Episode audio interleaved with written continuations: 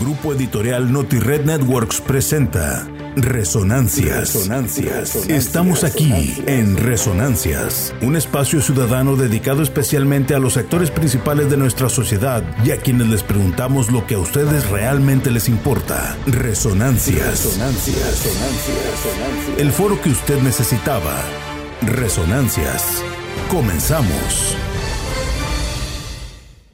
Hola, hola, ¿qué tal? Buenas tardes, buenas noches, buenos días. Les saluda con mucho afecto Jaime Mariscal en este capítulo número 4 de Resonancias y saludo con gran afecto, como siempre, a mi co-editor, el licenciado Fernando Guevara Ramos. Saludos, Fernando. Número 5, Jimmy. Vamos en Resonancias Es que acuérdate que era el cero que lo estamos calando. Ah, muy bien. Entonces yo no lo conté, pero bueno, sí tiene razón. El número 5 y eh, pues tenemos aquí a un invitado también de lujo en este programa, el doctor Víctor Quintana Silveira, quien es eh, candidato a diputado por el distrito número 12 por Morena y por el Partido del Trabajo y el Partido Verde Ecologista de México. No, Verde Ecologista, no. Nueva Alianza. Nueva, Nueva Alianza. Y luego me pasa lo que a un amigo mío. Usted tiene que, tiene que borrarlos del cartel. Sí, ¿verdad? Ahí está, mira. Así es. Sí. Perdón, Víctor. Este, bueno, te damos la bienvenida en este programa de resonancias. Y cómo está Morena en Chihuahua. ¿Gana? ¿Pierde? ¿Qué va a pasar con Morena aquí Pues yo en te voy a Chihuahua? decir cómo he sentido el distrito. He sentido excelente el distrito. ¿sí? Eh, realmente hay un impacto de los programas sociales en la gente. Hay un impacto de los programas sociales en la gente, eh, pues no nomás pobre, sino en general. Eh, hemos eh, ya hecho varios recorridos en las colonias Luis, Don- Luis Donaldo Colosio, El Porvenir, eh, Riberas de Sacramento, Colonia Insurgentes, Colonia Tierra y Libertad. Entonces la, la acogida de la gente es excelente, hay mucho entusiasmo, hay, se cuelgan muchas lonas, la gente las pide y pues yo estoy optimista, yo estoy optimista, creo que la gente está harta, está harta, dicen, ni PRI ni PAN, nosotros estamos con el presidente y pues esto nos anima mucho, nos da un combustible para estar recorriendo las calles todos los días, que es lo que hemos hecho. Hemos hecho una campaña a pie y vamos a seguirla. Víctor, ¿y usted cómo, cómo vio esas zonas que se hablando? ¿Cómo las vio en sí? ¿Abandonadas por la autoridad? ¿O cómo, cómo, cómo lo palpó? Mira, ¿qué es lo que sucede? Le voy a decir dos problemas que, eh, que se ven, los principales. Primero, el agua potable es un problema. Por ahí se quejan, se desgarran las vestiduras diciendo, nos quitaron el agua. Por 200 millones de metros cúbicos, que es una quinceava parte de la presa La Boquilla. ¿sí? Pero hay miles de familias en el norte de la ciudad que tienen agua unas dos horas en la mañana ¿sí? y luego llega con mucha presión después de muchas horas, llega con mucha presión, llega mucho aire. y Rebotada. les- Pero, y el aire hace que giren más los medidores Eso sí, no, no se quitan. ¿Y se cobran al doble? y se cobran a dos mil pesos. Entonces, eh, hay un problema del agua en Chihuahua, pero les aseguro que la falta y mal servicio de agua potable en la ciudad de Chihuahua afecta a más personas que los 200 millones de metros cúbicos que se tuvieron que pagar por la presión de Trump el año pasado. Oye, Víctor, eh, vemos mucha resistencia de algunos sectores eh, de Chihuahua eh, con respecto a Morena. Veo hasta cierto punto temor, pánico de que gane Morena. ¿Por qué? Porque se han fabricado tigres de papel, porque se ha tratado de aparecer al gobierno de Andrés Manuel como un gobierno autoritario, expropiador. Me da más risa eh, un gobierno socialista o comunista, nada más. Otro Venezuela. Otro Venezuela. ¿eh? Bueno, que por cierto, Maduro ha ganado todas las elecciones, ¿eh? con observación internacional, las ha ganado. ¿eh?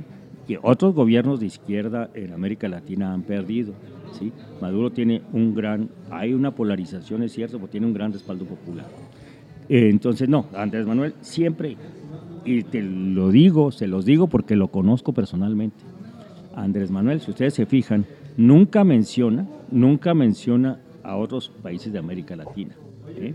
Nunca dice, vamos a hacer como Venezuela. Le dio asilo político a, a Evo, Ah, Evo Morales, Morales. se reunió con el presidente Fernández, se reunió con el presidente Arce, recién presidente electo, pero no ha ido a visitar a Maduro. Ni, o sea, creo que él está buscando un régimen justiciero, yo diría, y limpio a la mexicana, no no un gobierno expropiador. Y creo que la idea que trae eh, nuestro candidato a gobernador, Juan Carlos Loera, va por ahí. El otro día nos reunimos con él, con, eh, con el, eh, con el Consejo Estatal Agropecuario de Chihuahua. Le digo, no, no, no tiene usted nada que temer. Lo que está, está. No vamos a expropiar, no vamos a hacer que se de- derrumben nogaleras ni huertos manzaneros. Lo que está, ya está. ¿sí? Y esta semilla que ha sembrado la oposición, este, ¿no ha mermado en la campaña? ¿O, usted tiene que convencer a diario, a diario? ¿Saben que no es así? Pues en la región, en la zona donde nosotros estamos, yo llevo uno, dos, tres, cuatro, cinco, seis recorridos, seis recorridos, y en dos casas, en dos casas me han dicho el problema del agua, nada más. ¿Mm? En dos casas hemos encontrado mucho más receptividad que críticas, que críticas. Entonces, el problema del agua potable es tan fuerte que la gente dice, no, no, no, el problema no está en Camargo, donde dice, el problema está aquí, que me llega poca agua, muy pocas horas y tengo que pagarla muy cara. Y si no, me la cortan, primero. Segundo, el problema de la inseguridad. El problema de la inseguridad. La gente se queja de la inseguridad y de las adicciones. Hemos visto varios picaderos allá en el noreste de la ciudad, varios picaderos en casas. Muchas veces se juven- juvenilizan las adicciones diciendo que son problemas de los jóvenes. Pero pues quien atiende los picaderos que vimos no son jóvenes, ¿eh? son adultos ya mayorcitos. Pues son ellos los promotores del narcomenudeo. Eso hay que verlo. Y la gente se queja de la inseguridad que yo creo que está muy eh, vinculada con eh, las adicciones. Una gente con síndrome de abstinencia es capaz de robar cualquier cosa para comprar su dosis. Ahora, esto me extraña y luego la gente dice, pues que la policía no hace nada. La policía se pasea nada más por aquí, no hace nada. Nos roban las pilas, nos roban los tanques de gas, nos roban todo y no hace nada. Entonces yo he llegado a la conclusión que los malandros de Chihuahua deberían dar autógrafos. Yo creo que pocos malandros tan fotografiados y tan filmados en el país como los de Chihuahua. Se compraron Ya son famosos. se compró el escudo Chihuahua a un costo altísimo, que hay que revisar bien el gobierno municipal, pero pues ¿de qué ha servido? ¿De qué ha servido? Pues a lo mejor sirve para que no roben el distrito 1, el distrito eh, fav- eh, favorito de- del PAN, ¿sí? Pero no me refiero al distrito 1 electoral, me, fie- me refiero al distrito 1, ese centro de diversión. que El está- Zapopan de Chihuahua. El Zapopan. el Zapopan de Chihuahua, ese distrito 1. Eh, o sea, es muy importante, es muy importante. Ah, bueno, ahí no nos roban, no roban a los grandes negocios por las cámaras, pero tan ciudadano es una persona que su único patrimonio es su casa, su tanque de gas y el vehículo eh, que tiene afuera, vehículo viejo. Tan patrimonio es pues como una casa allá en Bosque de San Francisco. Oiga, Víctor, ¿y no le da usted con esas ideas como algunos candidatos que dijeron que vamos a dinamitar los picaderos y hoy se pusieron a dinamitar una casa para quitar con el problema de los picaderos? No, no, es que eso es. Mira, yo pienso que el asunto es dejar a los picaderos sin chamba. Eso es lo que tenemos que hacer. Dejar a los picaderos sin chamba, bajar la demanda, bajar la demanda de droga, dándoles otras oportunidades a los jóvenes. Yo estoy convencido, mi agenda legislativa gira en torno de los cuidados. ¿eh? Oye, Yo Víctor, soy, yo soy un tipo de cuidados. Tipo de Como dice cuidado. la película. Sí, Cuidados, con cuidado, ¿eh? Con cuidados, ¿eh? Hay una, hay una cuestión, hay una tesis, Víctor, que tú la has escuchado una tesis eh, extremista, Sí. lo que sea, menos López Obrador. Lo que pase, lo que se haga, todo con tal de que no llegue, el, no llegue Morena a Chihuahua y no conquiste posiciones políticas en Chihuahua. Eso decían en 2006. de- Y la siguen repitiendo, de otra manera. ¿eh? Dijeron, eh, eh, Andrés Manuel López Obrador es un peligro para México. ¿Se acuerdan? Que así lo dijeron. Sí. Así es. Y miren cómo nos fue. 89 mil muertos con Calderón. ¿sí? Una guerra que todavía ha sido muy difícil de terminar. Jóvenes dejados sin esperanza, eh, miles de personas desaparecidas en el país. Es la herencia de Calderón, el que anduvo preconizando que López Obrador era un peligro para México. Entregó hasta eh, fue muy hábil con las prisiones eh, Calderón, y no porque metiera a ellas a quien debería meter, sino porque las hizo un pingüe negocio.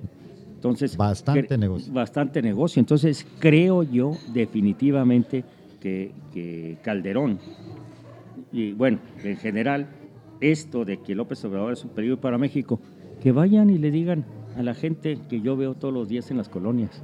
La gente dice, miren, ahora sí estamos sintiendo, ahora sí estamos sintiendo el cambio, lo estamos viendo. ¿eh? Ahora no hay corrupción, ahora tenemos un presidente que trabaja, ¿eh? Ahora tenemos un presidente que se entrega a la chamba, independientemente de, no estamos criticando la vida privada de los, anteriores presidentes, pero este sí se entrega a la chamba y el fruto de su trabajo sí se ve. Entonces, Calderón decía eso porque no se conocía el trabajo de López Obrador y por eso le prendían ciertos medios. Pero, miren, les voy a contar. Ayer fui con un, fui con un, me encontré un, un albañil afuera de una casa, en la colonia Insurgentes, y me dice, cuente con el voto para Morena por todo. Dije, ¿por qué? Porque yo estoy muy agradecido con Morena y con el presidente. Dije, ¿por qué? Y hasta le, le tomamos una grabación. Dijo, porque yo tengo una niña discapacitada y tenemos un apoyo que nunca habíamos tenido gracias a él.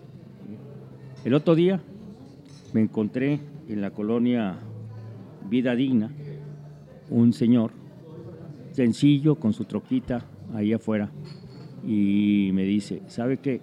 Yo voy a votar por Morena. Y le digo, ¿y por qué? Y yo soy de Maguariche, yo soy de Maguariche. Y allá, Sembrando Vida, nos está dando ingreso a una serie de personas. Allá en Maguariche. Yo tengo casa aquí, tengo ma- casa en. Y así te encuentras. Ayer voy a visitar a otras dos personas mayores en la colonia Insurgentes. Y, ah, no, le voy a decir una señora que se dedica ahí a, tiene un tallercito, no, no, tiene un, una estética y se me ha ido muy mal con la estética. Soy sola, soy sola y sin embargo, si no fuera por lo que estoy recibiendo cada dos meses de López Obrador, me estuviera muriendo de hambre. ¿No le ha tocado en el recorrido que hace esos tapaditos que no pueden dar su brazo torcer por Morena porque los pueden identificar que son de trabajan para el gobierno, para el municipio? Estoy con usted, pero no puedo decirlo abiertamente. ¿Le ha tocado? Eh, muy pocos porque pues por allá casi no hay empleados gubernamentales. Casi no hay empleados gubernamentales. Entonces, eh, eh, no me ha tocado. ¿No le ha tocado? Lo- pero lo que me sorprende es lo bien dispuesto que... Miren, yo no estoy gastando, además no tengo, ni, ni me convence ni estoy gastando, no tengo espectaculares, ¿sí? No tengo espectaculares. Soy espectacular. Es que, el- oye, Víctor, es que el Photoshop también no, no- te Dijo, tiene que hacer ahora- demasiado trabajo de Es, Photoshop. Me tienen que hacer- espectacular y de cuidado, ya van dos, ¿eh? este, no tengo espectaculares. eh, los medios no, no, no, no acude mucho a uno los medios, pero el número de lonas chicas que nos han pedido la gente es impresionante. Es impresionante. Casi, casi yo les diría uno por cada tres casas que visitamos. Y la gente Ah, las pide. Oye, Víctor, tú tienes un, un, amplio currículum en cuanto a estudios. Estuviste en Francia estudiando tu doctorado y conoces pues precisamente los diferentes sistemas políticos en Europa eh, o has hecho análisis eh, relacionado con esto. Yo no, eh, hasta la fecha no he visto un tema relacionado con política y corrupción. En la mayoría de los casos que yo he visto o que me han tocado, los casos de corrupción han, provocado derrumbes de candidaturas. Sí. Lo vimos en el caso de Morena inclusive, ¿no? Con el caso de, de Félix Salgado Macedonio, que fue un caso muy emblemático por implicaciones de todo tipo. Pero el tema corrupción y el tema político, ¿por qué van de la mano actualmente? Mm, por varias razones. En primer lugar, pues porque es parte de, la naturaleza humana, es parte de la naturaleza humana y los controles no funcionan. Mira, tenemos todo un sistema anticorrupción que se diseñó, pero los órganos anticorrupción terminan siendo cuotas de los partidos políticos. Todos los organismos autónomos que tenemos eh, de transparencia, de lucha contra la corrupción y todo eso, son órganos que nos cuestan muy caros.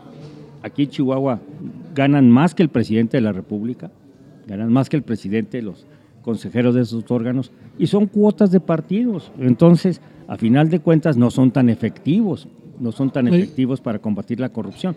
Otra cosa, mira, yo no participaba en una campaña eh, desde 2012 cada vez son más costosas en términos financieros las campañas. ¿Eh? Y, eso me impresiona mucho. Entonces, eh, para ganar una campaña a gobernador del estado, ¿sí? se requiere mucha se requiere lana. Mucha lana, entonces hay muchos compromisos. Tenemos que legislar en ese sentido. Tenemos que legislarlo.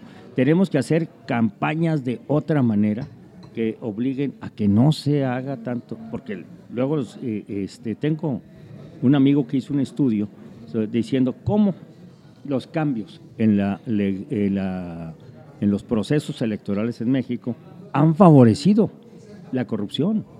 Han favorecido la corrupción. Creo que son 14 mil millones de pesos los de esta elección o más. Pues eh, el, Teto, el Teto Murguía hizo un cálculo, dijo que requería cuando menos para lanzarse la candidatura 400 millones de pesos. A la gubernatura, ¿eh? Entonces, en ese, en ese nivel estaríamos hablando de 400, de 300 millones de pesos. No digo lo autorizado por el INE, eso es lo autorizado. No, no, eh, lo del INE son 5 millones o 10 millones, es ridículo lo que autoriza el, el, INE o el IE lo, que, lo que circula por abajo del agua, ¿no? Lo que circula abajo del agua es impresionante. Entonces, eso favorece la corrupción también. Tenemos que pensar en campañas mucho más propositivas. Y, hablando de la corrupción, sí, todo el mundo habla de Félix Salgado o de Raúl Morón, mis respetos a Raúl Morón de, de allá de Guerrero, por de Michoacán, pero nadie habla del caso de aquí, por ejemplo. Nadie habla del caso de aquí. Félix Salgado, pues no estoy de acuerdo indudablemente en que a pesar de las acusaciones de acoso, de acoso sexual o de violación haya pasado, luego lo devolvieron.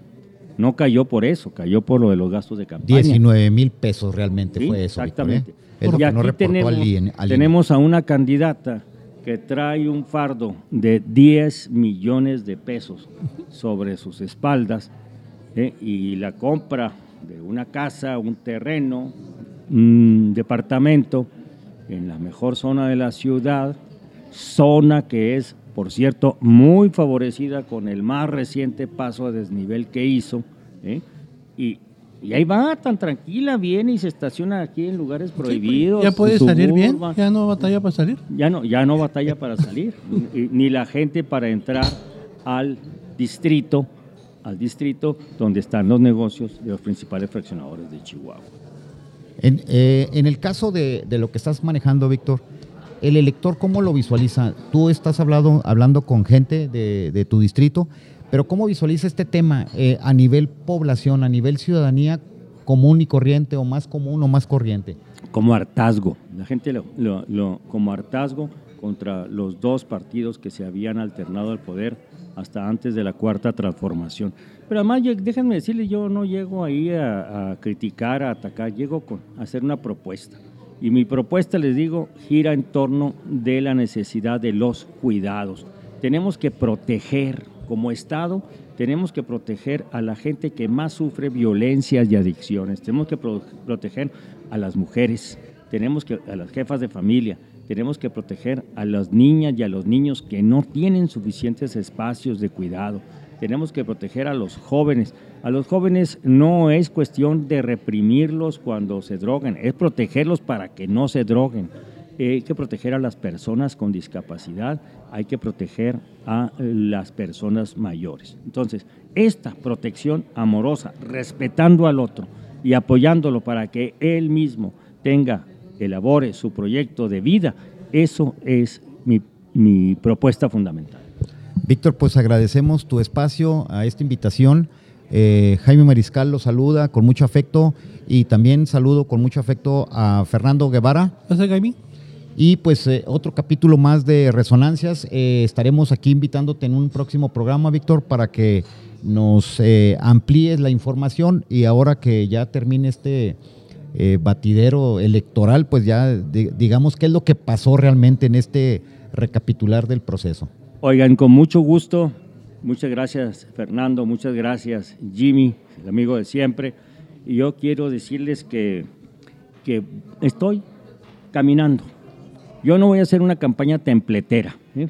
no es una campaña templetera, voy, es una campaña de a pie y a la altura de la gente. No voy a tener templetes, no voy a, tener espectaculares, porque... Pagarías mucho Photoshop. Pagaría mucho, no, no, pues cada vez. no, no lo van a conocer. ¿Y ese, chavo quién es? ¿Y ese joven quién es? ¿Ese, niño quién, es? Exactamente. Entonces, pues por eso eh, quiero hacer una campaña eh, puerta a puerta. Gracias, Víctor. Y bueno, saludos desde las instalaciones aquí del, restaurante GA, del Quality Inn, que nos ha facilitado las instalaciones. Saludos también al floor manager eh, Mario Ochoa, que está ahí también en los controles. Fernando Guevara. Gracias. Nos veremos. Muy bien.